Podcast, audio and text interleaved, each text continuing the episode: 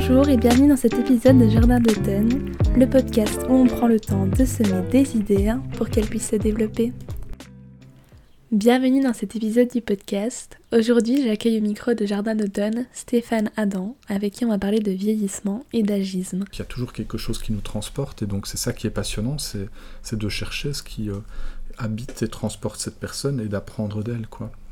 L'agisme, c'est un terme proposé initialement par Butler pour désigner toutes les formes de discrimination, de ségrégation ou de mépris qui sont fondées sur l'âge. Je vous invite donc à rejoindre ma discussion avec Stéphane Adam, dans laquelle on parlera de la vision actuelle du vieillissement dans nos sociétés, de l'impact qu'elle peut avoir sur les personnes dites âgées et de ce qui est possible de faire ou à quoi être attentif.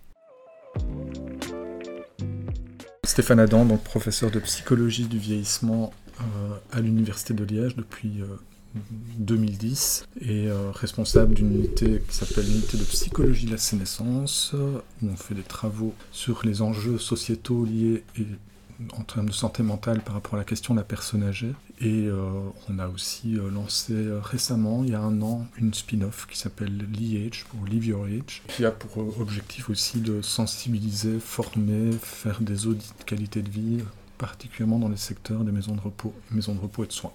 La première question que j'ai envie de vous poser, c'est à quel moment vous intéressez au domaine du vieillissement? Parce que j'ai l'impression que souvent, dans les, études plus paramédicales, et même médicales, c'est pas le secteur qui saute aux yeux des étudiants. On n'a pas envie d'aller en gériatrie, on n'a pas envie d'aller en maison de repos. À quel moment vous vous dites, tiens, ça, ça me parle? On me pose souvent la question, et, euh, donc je réponds chaque fois que c'est purement le fait du hasard. Donc euh, en psycho, quand je faisais mes études, je suis sorti euh, il y a déjà quelques années, il n'y avait euh, pratiquement aucun cours sur le vieillissement. ce qui est le cas dans beaucoup de secteurs de santé, hein, où la majorité des gens que je vais être amené à soigner sont des personnes âgées, et pourtant j'ai peu, voire pas de cours sur le vieillissement dans ma formation en cursus de base. Quoi. Et donc comment est-ce que je me suis orienté là-dedans, c'est que quand j'ai fini mes études où j'étais euh, plutôt dans une orientation de type neuropsy, euh, on m'a proposé un poste euh, dans un projet pilote qui était le centre de jour de la mémoire qui se trouve toujours au Polyclinique Brûle actuellement et qui avait pour objectif de la prise en charge de la maladie d'Alzheimer et le maintien à domicile des personnes. Donc naturellement quand on vous propose un poste, bah, vous dites pas non, enfin en tout cas c'était mon cas, je ne disais pas non, j'étais même plutôt content. Et c'est par ce biais-là que j'ai commencé à m'intéresser à la question du vieillissement sous un spectre très négatif, puisque c'est sous l'angle de la maladie d'Alzheimer, et ça a été euh, une découverte et une passion. Donc, euh, et puis tout le, ça a lancé ma recherche par la suite, et, ça a maintenu euh, mon intérêt sur cette population-là. Quoi. Mais donc c'est effectivement purement le fait du hasard. Et quand vous arrivez justement dans ce premier poste, dans une clinique de la mémoire, qu'est-ce qui vous frappe? Quelle est votre première impression d'un service justement comme ça qui prend en charge des personnes âgées en plus à tâter une pathologie? Ben, une certaine, Un certain étonnement euh, de découvrir cette population-là. Euh, par le fait de me dire mais comment se fait-il qu'on n'en ait pas parlé avant vu euh, le fait que ça concerne un nombre important de personnes donc une sorte de, de, contraste entre quand on était engagé au centre de jour, on était à mi-temps où on voyait des patients, et l'autre mi-temps, euh, on lisait des articles scientifiques et on apprenait qui sont ces personnes. Quoi. Donc, euh, ce qui était à la fois passionnant et à la fois un peu étrange de se dire qu'on commence à intervenir avec des gens pour lesquels euh, on se sent relativement peu outillé et démuni, puisque c'est une population qui était complètement invisibilisée euh, dans nos formations de base en fait. Et donc, euh, donc voilà, c'était un peu comme une mise en abîme du contexte euh, où maintenant, par le fait de l'option vieillissement, par le cours que je donne et auquel vous avez assisté, je pense, en, bachelier, c'est une façon ben, d'interpeller les étudiants, de les sensibiliser à ces questions, voire même de susciter des vocations. Et quand vous arrivez, à ce moment-là, quelle est votre vision de la personne âgée? Quand je commençais mon, travail euh, avec, euh, donc au centre de jour, ben, ma vision était celle de la population générale sans doute au départ, c'est-à-dire euh, une vision un peu biaisée. Et l'avantage était d'être confronté à la fois à ces populations en clinique tout en lisant les articles par la suite et de se rendre compte que cette vision un peu biaisée qu'on pouvait avoir au départ était loin de correspondre à la réalité du terrain. Et donc c'est sans doute probablement ce qui a mobiliser mon, ma motivation et, mon envie de continuer à travailler dans ce domaine, quoi, certainement. Et cette vision, du coup, la vision de la population générale, c'est une vision qu'on connaît, qui est plutôt négative. Je sais que vous aimez bien donner euh, les cinq premiers mots qui viennent à l'esprit d'une personne euh, quand on lui demande de, de nous parler d'une personne âgée, et c'est des termes qui sont plutôt négatifs.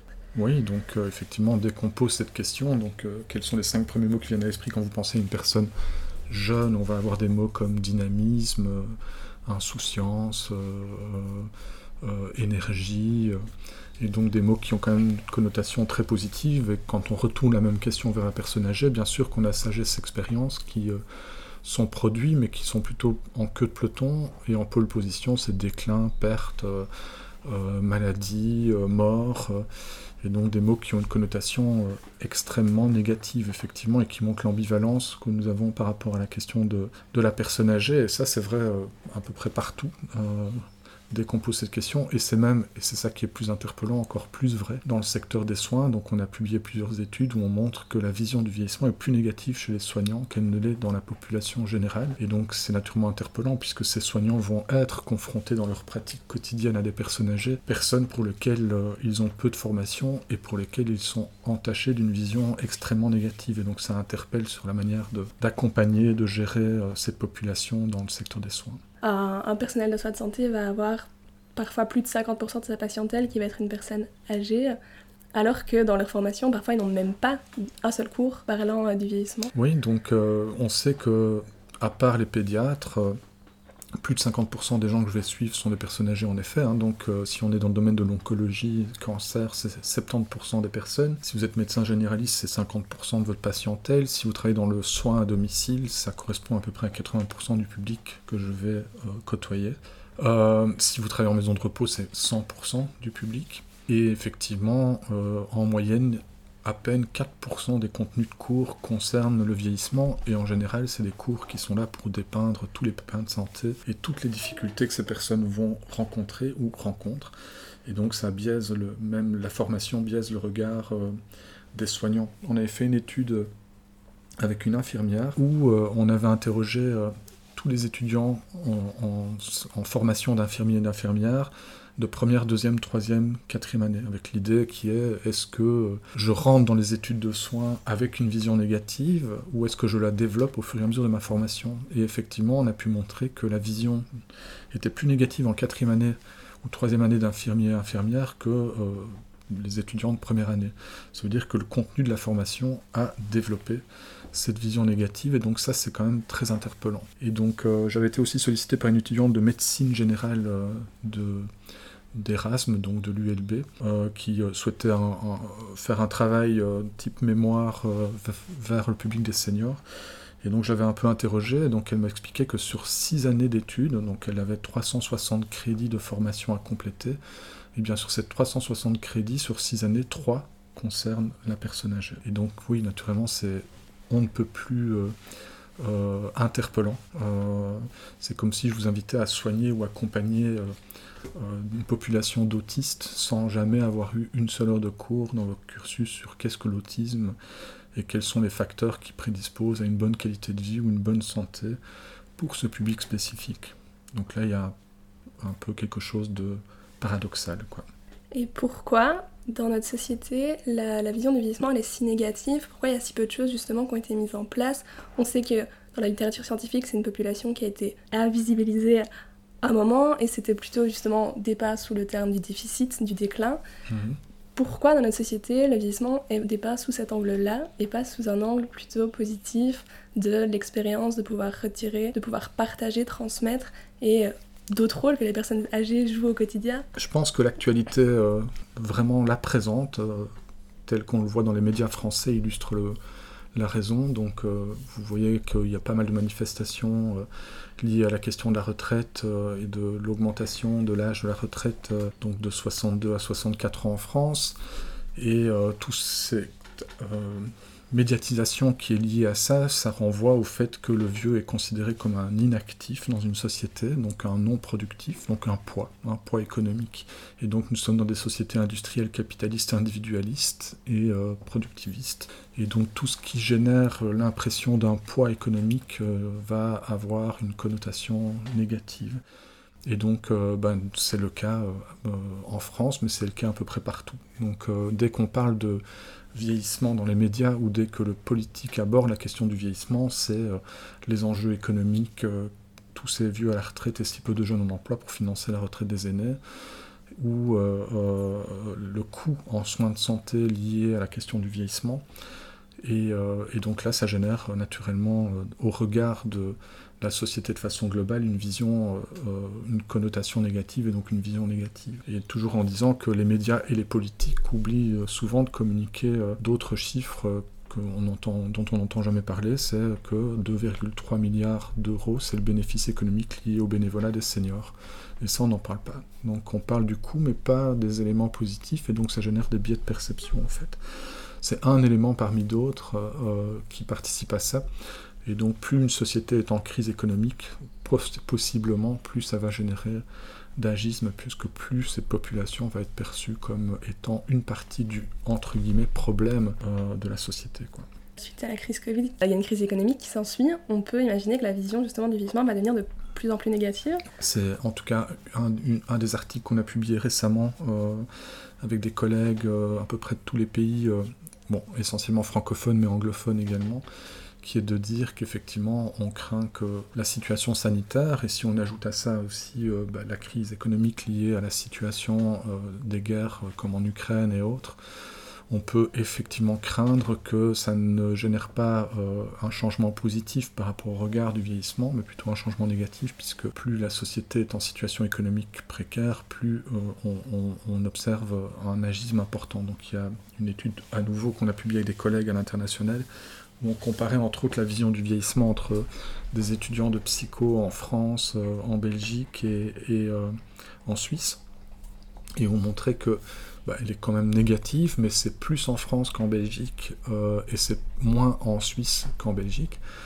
Et euh, quand on mettait en parallèle de ça euh, des indicateurs économiques tels que le PIB du pays, euh, le taux de chômage des jeunes, le coût lié aux retraites des personnes, eh on voyait que la situation était effectivement chaque fois la même, c'est-à-dire plus négatif en France, un peu moins en Belgique et surtout encore moins en Suisse. Et donc effectivement à partir de là, toute situation sociétale ou autre qui amène à amplifier ou diminuer le, niveau de productivité économique d'un pays, ben, on peut penser à en parallèle que ça va augmenter l'agisme.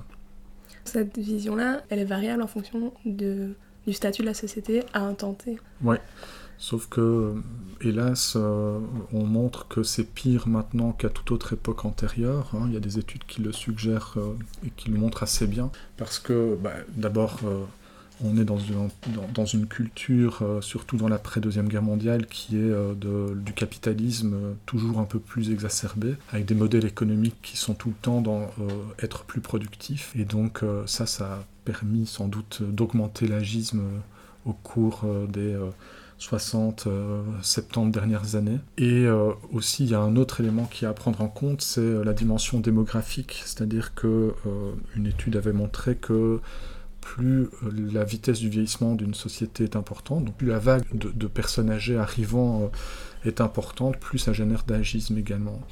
Et donc euh, bah, on a une augmentation de l'espérance de vie, on a des populations qui, qui vivent plus longtemps et plus longtemps en bonne santé, et donc ça participe également à une vision négative. Donc si on cumule ces deux éléments, la démographie et l'économie, alors bah oui, on constate que c'est pire maintenant qu'à toute autre époque et que on n'a pas de raison de penser que ce sera mieux euh, dans les mois et les années euh, futures, sauf si vraiment il y avait une vraie impulsion et une vraie appropriation politique et médiatique de ces questions. Et alors avec une contre-communication qui serait euh, à ce moment-là plus constructive et qui atténuerait ce, ce mécanisme et ce problème.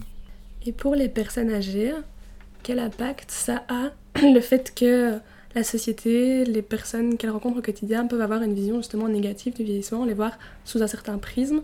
Est-ce que ça a des impacts mhm. directement sur elles? Bien sûr, donc euh, c'est euh, tout ce qu'on essaie de montrer, c'est un peu la prophétie autoréalisatrice du stéréotype. Il me semble dû euh, voir ça ou, entendre parler de ça aussi avec Benoît Dardenne. C'est le fait que plus on pense qu'une personne est incompétente, plus on lui fait sentir par les paroles euh, ou mes actes, mes comportements qu'elle est incompétente, moins cette personne va se sentir compétente, donc moins elle va faire d'efforts. Euh, plus elle va trouver euh, la situation difficile, donc plus elle va s'éteindre, et tout ce qui confirme qu'elle n'est pas compétente en quelque sorte, et la boucle est bouclée. Et donc, on va même montrer que les, attitudes des soignants qui font que la personne se sente plus vieille ou qui lui font se sentir qu'elle est vieille va avoir des conséquences sur la santé de ces personnes.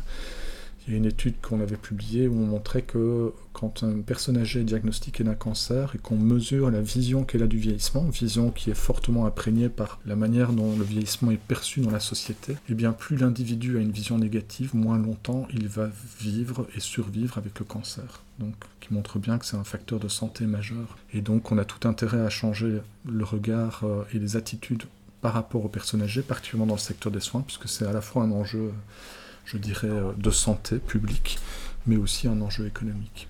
Quel type de stéréotypes peuvent être activés chez une personne âgée? Qu'est-ce qui fait qu'elle va contre-performer ou qu'elle va se sentir justement moins compétente dans la vie de tous les jours? À quel mhm. type de situation elle peut être confrontée? Par exemple, parmi les stéréotypes, euh, il y a euh, vieillir égale être moins compétent, entre autres sur le plan cognitif et tout particulièrement sur le plan de la mémoire. Je pense que vous avez une formation de neuropsychologue, entre autres. Et donc, euh, ça veut dire que euh, les personnes s'imprègnent de ça. Euh, dans la population générale, on montre que c'est ce que tous croient. Et d'ailleurs, quand on demandait quels sont les cinq premiers mots qui viennent à l'esprit quand vous pensez à une personne âgée, les étudiants en psycho vont dire mémoire, sous-entendu déclin de la mémoire. Et donc, naturellement, ça, on s'imprègne de cette idée-là que vieillir égale avoir une mémoire déclinante et risquer de souffrir de pathologies telles que la maladie d'Alzheimer, sauf que quand on devient âgé, bah, ça devient une représentation de moi, euh, et que ça veut dire que dès qu'on va confronter cette personne d'un certain âge à un test de mémoire, elle va activer ce stéréotype, ce qui va générer une anxiété au moment de passer la tâche, et si elle est plus anxieuse, elle va effectivement perdre des points. Et donc on montre vraiment des éléments de ce type, comme aussi une autre étude qui montrait qu'il suffit qu'on fasse passer un test d'équilibre et de marche à une personne âgée après l'avoir sensibilisé dans la salle d'attente aux pertes d'équilibre et aux problèmes de marche avec l'âge, eh bien quand les personnes passent le test de marche après, elles sont un peu moins performantes et surtout elles se sentent plus vieilles après avoir passé le test de, marche. Et donc ça montre bien l'imprégnation de l'environnement ou des attitudes sur finalement la performance directe des personnes, qui amène presque à dire aussi que plus je pense qu'elle n'est pas compétente, plus je vais l'aider, et plus je l'aide, plus elle devient dépendante, et donc on en vient vraiment sur ces, ces conséquences très délétères pour ces personnes. Quoi. Quand on met une personne âgée dans une situation justement d'évaluation de sa mémoire, elle va se sentir plusieurs années plus vieille que ce qu'elle est réellement. Ouais, il suffit même de dire euh, à une personne que tout à l'heure elle passera un test de mémoire pour qu'elle se sente 5 ans plus vieille. Alors que l'âge ressenti est un des plus grands prédicteurs de l'évolution de santé physique et mentale des personnes. Une personne qui se sent plus vieille vit moins longtemps et a plus de risque de développer la maladie d'Alzheimer dans les mois et les années futures. Donc ça montre effectivement toute l'incidence des comportements sur euh, le ressenti psychologique des personnes et sur finalement même euh, leur évolution de santé euh, dans les années futures. On associe du coup souvent, comme vous l'avez dit, vieillissement à un déclin de la mémoire. Je pense que la majorité des gens n'associent pas forcément le vieillissement à la peur de mourir, mais plutôt à la peur de perdre la tête, ne plus avoir des capacités physiques, c'est vraiment cette, peur du déclin. Oui, c'est quand on interroge les gens, qu'est-ce qui vous fait le plus peur dans la perspective de votre vieillissement, c'est perdre la tête en pole position. Donc les gens pourtant auraient probablement spontanément plutôt évoqué la mort, mais non, ce qui fait le plus peur, c'est souffrir d'une maladie telle que la maladie d'Alzheimer, dont on dit parfois que c'est pire que la mort. Ce qui amène aussi à dire d'ailleurs qu'on a une représentation d'ailleurs souvent excessivement négative de ce type de pathologie par rapport à ce que est réellement le vécu euh, des personnes atteintes de ces, de ces maladies. Donc, euh, je ne veux pas dire pour autant que c'est gai d'avoir la maladie d'Alzheimer, loin de là, mais, mais je pense que ce qu'on en croit est bien plus négatif que ce qui est réellement euh, le, vécu et la réalité de cette maladie. Dans la société, il y a beaucoup de, de, stimulation de la mémoire, essayer de voilà d'amener les, les, personnes plus âgées à, euh, à drill leur mémoire parce qu'on constate que voilà, euh, mamie, elle, euh, oh, elle a oublié d'aller chercher euh, son petit-fils à l'école la semaine passée, oh là là, ça doit être sa mémoire. Est-ce que c'est des choses à faire? Ben, En fait, c'est toujours compliqué parce qu'il y a certaines études plutôt très médicales ou très cognitivistes qui suggèrent qu'effectivement il faut stimuler sa mémoire, que ça permet de gagner un ou deux points à un test. Et on dit toujours, mais c'est purement artificiel et c'est très confrontant. Donc et donc dans le cours, j'essaie d'amener d'autres arguments scientifiques qui amènent à, on va dire, à tempérer ce type d'attitude, voire même à, les, euh, à les éviter. Donc euh, j'en suis presque à dire que plus on stimule la mémoire, plus on développe les troubles de la mémoire. Euh, et l'idée est de se dire que de toute façon, vivre est stimulant. Donc il n'y a pas un moment de nos vies où nous ne sommes pas en mémoire. Euh, ici, peut-être que des gens écoutent ce podcast et le fait que d'évoquer ça suscite des souvenirs par rapport à leurs parents, leurs grands-parents ou que sais-je. Donc sont en mémoire et d'autres n'écoutent pas mais se demandent s'ils vont prendre une chimée bleue ou une duvel tout à l'heure. Donc on est en mémoire de façon permanente comme quand on dort, les rêves que l'on fait sont là pour consolider l'information que l'on vit en journée. Donc ça veut dire qu'en fait, euh, il y a plus de stimulation de la mémoire chez quelqu'un qui va à la piscine que chez quelqu'un qui reste derrière un ordinateur à prendre des listes de mots. Donc ce qu'il faut pour si on veut stimuler la mémoire, c'est que les gens continuent à être actifs, continuent à faire ce qu'ils aiment, et pas à se confronter à des situations artificielles qui n'arrêtent pas de leur rappeler de façon récurrente, euh, bah, avec l'âge, la mémoire décline, il faut faire attention, etc. Ce qui amène à des phénomènes des mécanismes psychologiques d'hypervigilance sur le symptôme, de crainte, d'anxiété aussi par rapport aux symptômes, et donc qui ont pour conséquence potentiellement de développer le symptôme. Donc euh, c'est un peu en, quelque sorte de dire que l'intention de stimuler la mémoire est peut-être bonne, mais la manière dont on le fait génère plus de problèmes que de solutions. Et donc euh, le but d'ailleurs de l'intervention quand on parlait de boucler la boucle avec le centre de jour était justement plutôt de de mettre en valeur les compétences de personnes et par cette mise en valeur de les rendre actifs et donc de les stimuler, mais sans leur dire, euh, presque à l'insu de leur plein gré. Quoi. Donc la meilleure action qui soit et la, meilleure intervention qui soit est celle qui ne se dit pas et qui ne se communique pas. Souvent en, maison de repos, en tout cas, ça arrive de rencontrer des, des ateliers mais voilà, pour, euh, pour que les pensionnaires puissent, euh, puissent faire des, activités, partager, etc. Et parfois, il y a des ateliers justement sur la mémoire.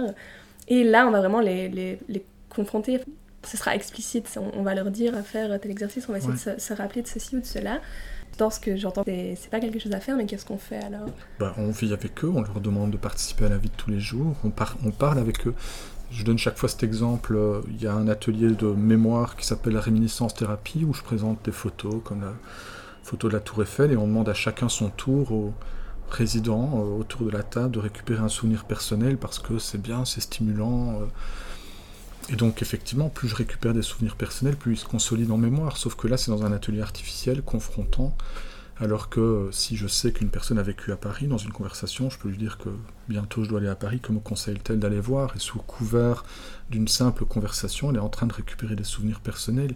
Et donc elle est stimulée, mais sans qu'on la confronte à, son vieillissement ou qu'on la stigmatise au travers de l'exercice. Et donc c'est ça l'enjeu, c'est c'est l'intention souvent louable, mais une formalisation qui est euh, toujours un peu euh, confrontante, euh, médicalisante, et qui paradoxalement génère plus de symptômes et de problèmes que de solutions, alors que simplement vivre avec ces personnes, les mettre en valeur, apprendre à les connaître, apprendre d'elles, comme une, première patiente qui m'a appris à tricoter, ou qui m'apprend du crochet d'art, ou qui est passionné par le jardinage et qui m'en apprendrait beaucoup.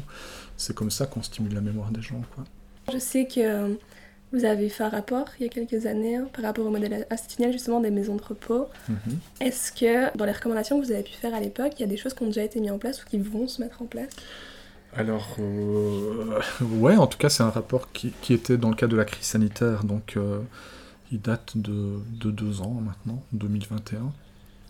Euh, donc il y avait encore toute la crise sanitaire euh, qui, qui euh, impactait encore le secteur des maisons de repos. Et donc oui, de ce rapport, il y a eu une sollicitation d'une audition dans le cadre de la commission parlementaire qui essaie de tirer des enseignements de la crise sanitaire, particulièrement pour le secteur institutionnel pour personnes âgées.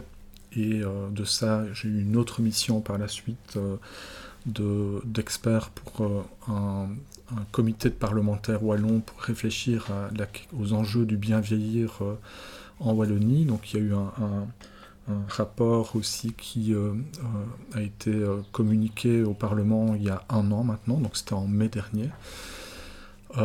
Et effectivement, donc d'autres sollicitations ont été de, qui, d'ailleurs prennent pas mal de temps et, expliquent parfois un peu euh, la difficulté de, l'accumulation des, missions, mais dans le sens où il y a eu euh, des sollicitations de nouveau par les partis politiques ou dans essayer de modifier les normes ou de réfléchir à, une autre forme d'accompagnement du vieillissement dans les milieux des maisons de repos. Donc il y a des, choses qui sont en train de bouger effectivement. Donc on pourrait dire qu'au moins bah, un des enseignements positifs de la crise c'est une prise de conscience. pour le moment je pense qu'on est encore plus dans les intentions que dans les actes. Donc j'ai l'espoir qu'on pourra passer aux actes dans les euh, prochains mois, prochaines années. Euh, donc je reste prudent avec un optimisme mesuré sur le fait que ça va pouvoir amener à des choses concrètes, mais en tout cas, pour le moment, on dira que les choses s'orientent tout doucement dans cette direction.